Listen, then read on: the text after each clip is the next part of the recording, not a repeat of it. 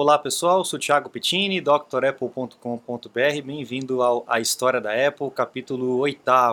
A gente parou no capítulo 7 quando Steve Jobs foi afastado do projeto do Lisa e a gente vai dar continuidade é, a partir daí. Só para a gente ter uma ideia um pouquinho antes da gente é, iniciar nesse processo, é, quando o Markula e o Jobs é, firmaram a parceria, a sociedade junto com o Wozniak em 77, eles calcularam o valor da empresa e chegaram no valor de 5.309 dólares, era o valor da Apple em 77. Menos de quatro anos depois, a Apple abriu seu, seu mercado, fez o seu IPO. E para vocês terem uma ideia, foi o maior excesso de subscrição desde a Ford Motors em 56 ainda em dezembro de 80, né, menos de quatro anos depois, a Apple foi avaliada em 1,79 bilhão de dólares. É realmente um absurdo, né? em quatro anos, uma empresa saltar de faturamento, uma, de, de valor, né, uma, algo muito, muito grande, né, um absurdo. Bom, e foi nessa época aí que veio surgir o Mac. E como que surgiu o Mac, que é o que a gente vai falar nesse capítulo. A Apple tinha um funcionário chamado Jeff Raskin. O Jeff Raskin, ele, ele tinha alguns atritos com, com, atritos com o Jobs, né? O Jobs, ele ou gostava ou odiava, e o Raskin era uma pessoa também difícil. Era formado em computação, é, ensinava música, artes visuais, tinha uma companhia de ópera de câmera, para vocês terem uma ideia. Organizava teatro, ele era meio filósofo, assim. E o Jobs não bicava muito com ele, não. Às vezes achava ele um gênio, às vezes achava ele um babaca, né? Lá em 76, antes, um pouquinho antes, ele foi contratado pela Apple, a empresa dele, na verdade, foi contratada pela Apple para escrever o manual do, do Apple II por 50 dólares e acabou virando gerente é, de departamento dentro de, de, publicações dentro da Apple. Então o, o Jeff Raskin ele cuidava dessa parte de publicações. E aí o tempo foi passando e tal, ele pediu para o Markula, o Raskin, pediu para o Markula para é, trabalhar num, num projeto independente que estava rolando dentro da Apple chamado Annie. Era um projeto ali, estava rolando, tinha algumas pessoas trabalhando naquele projeto e ele falou, poxa, eu quero ir lá e trabalhar. O Marco falou, beleza, vai lá, vai trabalhar. Aí ele entrou como chefe dessa, desse projeto, só que ele resolveu trocar de nome, ele não queria utilizar nome de mulher no, nos projetos, ele achava que isso era machismo, e resolveu trocar o nome de Annie para o nome de uma maçã, que era a maçã, o tipo de maçã que ele mais gostava de comer, que é a maçã Macintosh só que Macintosh sem o A, era o Mac tipo McDonald's, né? Então, o Macintosh é o tipo da maçã que é, é, tinha lá na, naquela época, não sei se ainda tem, né? É, enfim, e ele gostava muito, ele acabou utilizando esse nome de Macintosh. A ideia dele era que a máquina é, fosse uma máquina barata, então uma máquina de até mil dólares, um aparelho simples, é, bem, mas bem acabado, né? Só que uma coisa simples, uma tela, um teclado, uma unidade, uma coisa só né, para é, vender esse, esse produto para as massas. Então era uma tela pequenininha, uma tela de 5 polegadas, um microprocessador muito barato da Motorola é, e a equipe era uma equipe pequena, só com quatro engenheiros. O que, que aconteceu? O Steve já estava perambulando pela empresa procurando alguma coisa para fazer porque ele tinha acabado de ser despejado da, da chefia do Lisa, do computador que levava inclusive o nome da filha dele. Né? Ele começou a rondar ali os arredores da equipe do Macintosh, o projeto N, né? E aí ele começou a interferir na máquina, ele começou a interferir nos projetos e tal, e o Raskin começou a ficar a pé da vida com ele, né? Ele falou para pro o Jobs falou para o Raskin, falou: "Meu, é, isso aqui tá tudo errado, vocês têm que fazer uma máquina muito boa, tem que fazer um negócio é, top de linha, não dá para fazer uma máquina muito barata e tal". Aí o que que ele fez? Ele chamou o Jobs, chamou um cara chamado Burrow Smith, esse camarada aqui, falou, olha, faz um projeto aí de uma placa melhor, com né, componentes melhores, um chip mais potente. Por que, que o, o Steve Jobs estava querendo utilizar todo aquele, aquele processamento gráfico, né, o sistema gráfico que estava sendo utilizado no Lisa, queria utilizar no Macintosh, né, só que ele precisava de uma máquina mais potente para poder rodar esses gráficos todos. Né. Aí o que aconteceu? O Bill Atkinson, que a gente falou lá na, na, na capítulo passado, né? Ele foi aluno do Raskin, inclusive. O Raskin era professor, né? O Bill Atkinson foi aluno dele e é, nessa discussão, nessa divergência aí, ficou do lado do Steve Jobs. E ele falou assim no futuro, ele falou, Steve fez bem em assumir o projeto, o resultado para o mundo foi melhor. E realmente foi, né? A gente vê o que, que acontece hoje em dia. É, alguns integrantes acabaram saindo, desistindo de trabalhar com Jobs, achando que era que era impossível, né? Ele tinha defeitos de temperamento, é, mas ao mesmo tempo ele tinha um carisma, uma energia muito boa e tal. Ele tinha um nome, tinha aquela coisa toda. Então as pessoas ficaram aí um pouco, é, um pouco do, da, da, equipe resolveu ir embora, o outro um pouco ficou confiando nele e tal. E ele tinha aquela gana de realmente fazer alguma coisa acontecer, né? O Lisa ele tinha tentado aí fazer a própria máquina, mas eh, acabou não dando certo, e ele tinha que fazer o projeto dele acontecer. Ele acabou apostando publicamente 5 mil dólares contra o, o John Couch, que acabou ficando com o Lisa, né, de que o Mac sairia antes, é, seria uma máquina melhor, mais barata e tal, e ia sair antes do que o Lisa. Apostou 5 mil dólares. Né? E vamos ver o que, que vai acontecer. Bom, é, ele falava assim: podemos fazer um computador mais barato e melhor que o Lisa e que saia primeiro. E aí ficou essa, essa coisa, né? Aí o, essa brigaiada toda com o Raskin, o que, que aconteceu? O Scott, que era o CEO daquela época, a gente já sabe, já conheceu ele, né? Chamou o Jobs e o Raskin e o Markula para poder conversar. Falou: Meu, vamos resolver essa treta aqui, não quero mais briga, vocês estão brigando muito, o projeto tem que continuar e tal o que, que aconteceu? O Marco da vez passada tinha ficado é, a favor do John Couch e dispensou o Jobs, né? Dessa vez ele acabou falando, vou dar pro Jobs porque é melhor que ele fica mais calmo. Esse projeto está rolando numa, num prédio lá longe, ele vai ficar afastado da sede aqui, vai, não vai encher o saco, então vamos botar ele lá, né? E acabou tirando o Raskin da chefia do, do projeto e colocando o Jobs no lugar, né? O Jobs ficou felicíssimo. Ele falou: para mim era como voltar à garagem. Tinha minha equipe amalucada e estavam no controle da coisa. Depois que o Raskin saiu, o Jobs acabou arquitetando um plano aí para poder também tirar o, o, o Scott lá da, como CEO da, da empresa, tá? Bom, Uh, nesse meio tempo, enquanto o Jobs estava querendo, uh, tinha acabado de assumir, estava querendo uh, montar a sua equipe, ele começou a andar pela Apple e chegou no cubículo desse cara aqui, que é o Andy Hertzfeld. O Andy Hertzfeld ele era um dos engenheiros do Apple II e estava lá, papapá, escrevendo código na tela, fazendo, fazendo. Aí ele chegou para ele e falou: Escuta, você faz alguma coisa que preste? Porque a gente só quer gente boa trabalhando no Mac. Eu não sei se você presta. E aí o cara ficou meio, né, putz, Steve Jobs me perguntando isso, me interrompendo, não sei nem o que dizer. Aí ele falou: Trago boas notícias para você você. Agora você faz parte da equipe do Mac. Venha comigo. Aí o Hertzfeld falou assim: Não, tudo bem, eu vou, eu aceito, mas eu preciso terminar aqui, me dá alguns dias. Eu falei: Cara, o que, que tem de mais importante do que trabalhar no projeto do Mac? Larga tudo isso aí e vem para cá. Aí o que, que ele fez? Ele puxou o computador do cabo e arrancou o cara dali do cubículo dele, colocou no carro, na Mercedes dele e foram para o prédio que era mais afastado da sede, onde ficava a equipe trabalhando no Macintosh. Ele botou as coisas dele lá e falou assim: ó, aqui é o teu lugar, seja bem-vindo, pode começar a trabalhar, né? Pra você ver como é que era, como é que era desse jeito na, que funcionava. Ele, até queria contratar o Wozniak, para vocês terem uma ideia. Ele chegou a conversar com o Wozniak, vamos fazer um negócio de novo e tal, aquela coisa toda. O Wozniak começou a gostar da ideia e tal. Nessa época o Wozniak já estava afastado da empresa. E aí ele falou, meu, uh, vamos começar a trabalhar. Só que o Wozniak teve um acidente de avião nessa época. Ele pilotava avião e na, numa decolagem, um problema na cabeceira da pista, ele acabou sofrendo um acidente, ficou afastado, teve até risco de perder memória, foi um, um negócio mais, mais é, complicado. E aí, nesse caso, ele acabou, o destino acabou tirando ele dessa, dessa linha, né? É, nesse meio tempo, o Jobs falou: Poxa, agora que o projeto é meu, a gente precisa mudar esse nome. Nada de maçã, Macintosh, não. Vamos ter que trocar de nome. E ele fazia muita palestra, inclusive naquela que eu mostrei, na, alguns capítulos para trás, não me lembro exatamente qual foi, onde ele fazia uma associação entre o carro ser uma bicicleta para o homem, porque aumentava a velocidade que se deslocava e diminuía a energia que gastava durante os deslocamentos. Então seria o computador o impulsionador da, da criatividade humana. Né? Ele sempre fez essa essa associação, né? Então ele decretou que os computadores, ao invés de ser Mac, ia se chamar, você ia estar assistindo essa, esse vídeo agora, trabalhando agora num é, é, Bicycle Pro de 15 polegadas, de 16 polegadas. Imagina ele queria chamar o, o computador de Bicycle, de bicicleta, né? Então ia ser um iBicycle Pro, um, um Bicycle é, Air, imagina que engraçado que seria, né? Graças a Deus essa ideia foi deixada de lado, durou um mês só e ele acabou esquecendo. Talvez aí é, tenha percebido que é, era uma ideia muito ruim chamar o computador de bicicleta, né? Não faz muito sentido. Bom, é, enfim.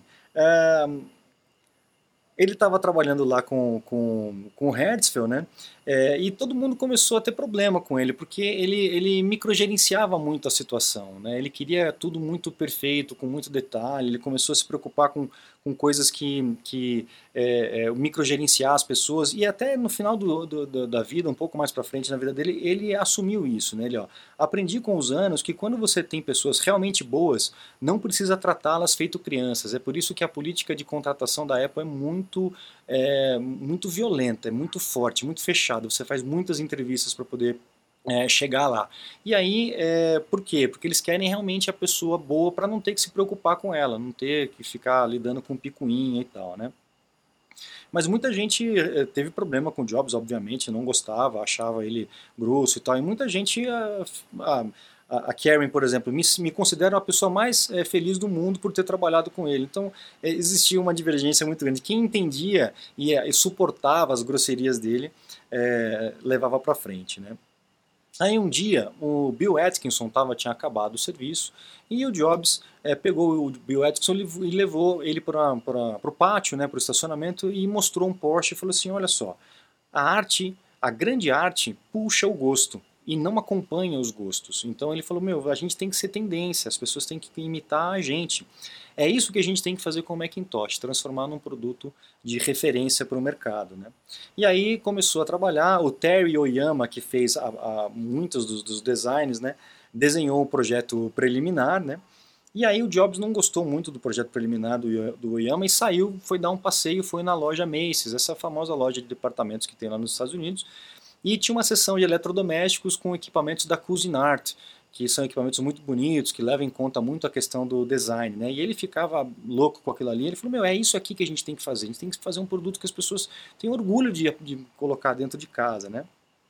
Para vocês terem uma ideia, a patente do desenho da caixa do, do Mac, né, da, do invólucro, foi registrada com o nome do Steve Jobs, do Jerry Manock e do Terry Oyama. E o Terry Oyama falou assim, ó, Steve Jobs não desenhou uma única linha, mas foram as suas ideias e as suas inspirações que fizeram no design que ele é. Então ele acabou é, assinando como desenho industrial e ele só realmente concebeu, mas é ele que direcionou isso tudo, né? É, foi em cima dessas ideias dele, da visão dele que tudo foi construído. Né? A outra obsessão que o Jobs tinha era com o que aparecia na tela. Não adianta nada você ter um invólucro bonito se o que aparece na tela é horroroso, é feio, né? E aí o Bill Atkinson, que era o mago do negócio ali, ele tinha bolado um algoritmo genial para conseguir fazer curva, fazer é, círculos e ovais dentro da tela. Era algo assim que nunca ninguém tinha visto, era só reta, né? era tudo pixelizado e ele, e ele conseguiu fazer é, numa sequência de números primos, acaba formando um quadrado perfeito, aquelas coisas de maluco, né? E ele gerou uma sequência e, e conseguiu fazer é, curvas. E todo mundo lá, meu caramba, você é um gênio e aí o Jobs olhou e falou, ah, legal. Mas e se a gente fizesse quadrado com borda arredondada? É, ele nunca estava satisfeito, ele sempre queria algo a mais. E o Bill ficou, meu, poxa vida, caramba. Falei, Quer ver? Vem dar uma volta comigo. O, o, Steve Jobs adorava caminhar, era a forma como ele oxigenava e, e pensava, raciocinava e tal. Saiu para dar uma caminhada com o Bill Atkinson e começou a mostrar as placas. Olha só uma placa, uma placa de trânsito ó, retangular com as bordas arredondadas. Olha a outra placa ali, ó, triangular e com as bordas arredondadas. E ele falou assim, olha, em três quadras vimos 17 exemplos. Aí ele ficou realmente satisfeito, falou, nossa, tem razão, a gente tem que fazer é, o quadrado com as bordas arredondadas. E como o Mac usava o bitmap, né, é, era possível bolar um, um, um um esquema desse jeito, né, fazer essas bordas arredondadas. E também o bitmap oferecia a oportunidade de você desenhar fontes diferentes, né? Então não ter só um tipo de caractere como era antigamente. Aí o que, que aconteceu? O Hertzfeld contratou uma moça chamada Susan Kerr, e a Susan Kerr ela foi aí a mãe das fontes. Ela começou a desenhar fontes, caractere por caractere, por conta de toda essa história que a gente vem contando desde já. Então, Steve Jobs lá na faculdade Reed, vendo aulas de caligrafia, depois de ter, de, de ter desinteressado pelo curso, né? Então, e essa visão do papel branco, da tela com papel branco, a tela de bitmap, questão de caligrafia, tudo, né? Então a gente vê como isso vem construindo e hoje a gente tem é, fontes no computador, diversas fontes no computador, graças a essa moça, Susan Kerr, e a visão do Steve Jobs para isso. O Mike Markula achava horroroso, falou, vocês vão ficar se preocupando com fonte no computador, a gente tem coisa mais importante para se preocupar, com custo, com não sei o que, aquela coisa. Mas era a visão do cara, né? E aí o que, que aconteceu? A Susan Kerr ela começou a desenvolver as fontes e ela batizava as fontes com o nome das estações do trem que ela pegava. Então era era como é que é? Overbrook, Marion, é, Rosemont. Então eram as, as estações da, da, da baldeação da linha central lá da, da, Califórnia que eles pegavam, né? E é por isso que as fontes hoje têm esses nomes. Tem a fonte é, Nova York, tem a Chicago, tem a Genebra, tem Londres, né? Tem, tem fontes com nome de, de países, de cidades e tal, por conta disso. Então a gente é, entende como que as coisas aconteceram, né? Através dessas histórias, isso que é muito legal. Bom, Uh, depois de, de, muita briga com Markula, né, é, o que, que aconteceu? Toda essa preocupação do Jobs com a questão da, da, da interface gráfica, com a, eh, bordas circulares, redondas, com fontes, aquilo tudo, acabou criando uma indústria, né, a indústria de, do desktop publishing, né, editoração eletrônica. Antigamente tudo era feito com, com, com letra 7, né, quem lembra aí da letra 7? E isso acabou transportando todo esse trabalho que era manual, que era meio, meio que, que é, é carimbos, né? É, para algo eletrônico, para dentro do computador. Acabou criando uma indústria toda que a Apple suportou e que né, rendeu muito para a Apple, salvou a Apple durante é, muito tempo. Foi uma benção para o faturamento da Apple. Né? A Kerr também desenvolveu ícones, né? não foi só fontes, mas esses ícones também. Olha os desenhos que a gente conseguiu dela aqui, muito legal é, lixeirinha para descartar, as pastinhas, aquela coisa toda, né? E aí o Jobs ele queria uma linguagem coerente de design para toda a linha de produtos da Apple. Então ele montou um Apple Design Guild, que era uma associação de design da Apple, e lançou um concurso para escolher um designer para a Apple. Beleza, um monte de gente se, se é, cadastrou, mas o vencedor foi ninguém mais, ninguém menos que o Hartmut Esslinger, é o cara da Frog Design. Né? Ele era o responsável pelo visual das televisões da Sony, já era um cara né, bambambam bam, bam do negócio. E aí o, o, Jobs falou, olha, eu te dou um emprego, você ganhou, tudo bem, te dou um emprego, mas você vai ter que se mudar para Califórnia. Então ele se mudou para Califórnia, abriu a Frog Design na Califórnia, só para hoje a gente ter na, no verso dos equipamentos hoje escrito Design é, in California, né? Por conta disso, pra, porque ele abriu a empresa na Califórnia, né? E ele teve esse contrato em 83 de 1,2 milhão de dólares por ano para atender somente a Apple. E foi uma das maiores parcerias né, da, da, da, da era industrial, com certeza, com certeza. E o Jobs ele tinha uma, um, uma gana por perfeição tão grande pela parte de fora quanto também pela parte de dentro. Então ele perdeu muito tempo do projeto tentando alinhar linhas da, da placa de circuito impresso, é, como que os objetos iam estar lá dentro do computador e as pessoas não iam nem ver. Mas ele falava, meu, eu aprendi com meu pai, lembra? As coisas têm que, mesmo que seja a, a, a madeira de fundo do armário, elas têm que ser boa, ela tem que estar tá bem invernizada, tem que ser uma maneira bem feita como se fosse à frente.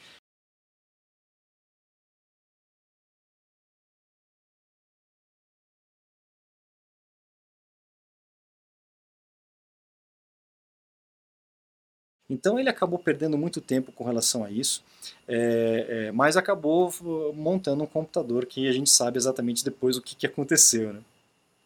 É, ele queria oferecer uma, uma experiência controlada para todo mundo. Né? Então, é, as máquinas não poderiam ser abertas, não dava para você colocar slots como as outras máquinas. Era, meu, era aquilo ali e aproveita aquilo ali. Né? Para você ter uma ideia, o tamanho do controle que ele queria, ele tirou as setinhas do teclado, que antigamente poderiam movimentar a seta do mouse, para obrigar as pessoas a aprender a usar o mouse, que era o objeto é, é inovador do negócio. Né? Ele estava é, proibindo uma coisa para direcionar para outra. Olha só a, a, cabeça dele como é que era. Né? Também deu muita confusão é, na época para essa adaptação. O que, que aconteceu? O Lisa acabou saindo é, antes do, do, do Mac, né? É, saiu em 83 e o Mac a gente sabe saiu em 84, então o Jobs acabou perdendo a aposta lá para o John Couch, pagou os 5 mil dólares para o John Colt. E, e, e, ele foi, o próprio Jobs foi designado para poder fazer a, a, conferência de imprensa aí com relação ao lançamento da, do Lisa. E ele, no meio do lançamento do Lisa, ele acabou falando do Macintosh. Então ele acabou lançando e matando o produto no mesmo momento, porque ele sabia que no ano que vem ia lançar o Macintosh. Então era como lançar o Lisa dando-lhe o beijo da morte. Foi uma entrevista que ele teve e ele acabou falando isso. Depois de dois anos, o Lisa acabou saindo de linha e aí começou mesmo a entrada do Mac e a gente vai ver no próximo capítulo como que isso se desfecha com o lançamento do Macintosh. Legal, pessoal? Então eu fico por aqui. Muito obrigado a todo mundo que acompanha. Deixa teu like aí, deixa teu comentário e compartilha para que outras pessoas possam conhecer essa história fantástica da Apple. Eu fico por aqui, um abraço e até a próxima. Tchau, tchau.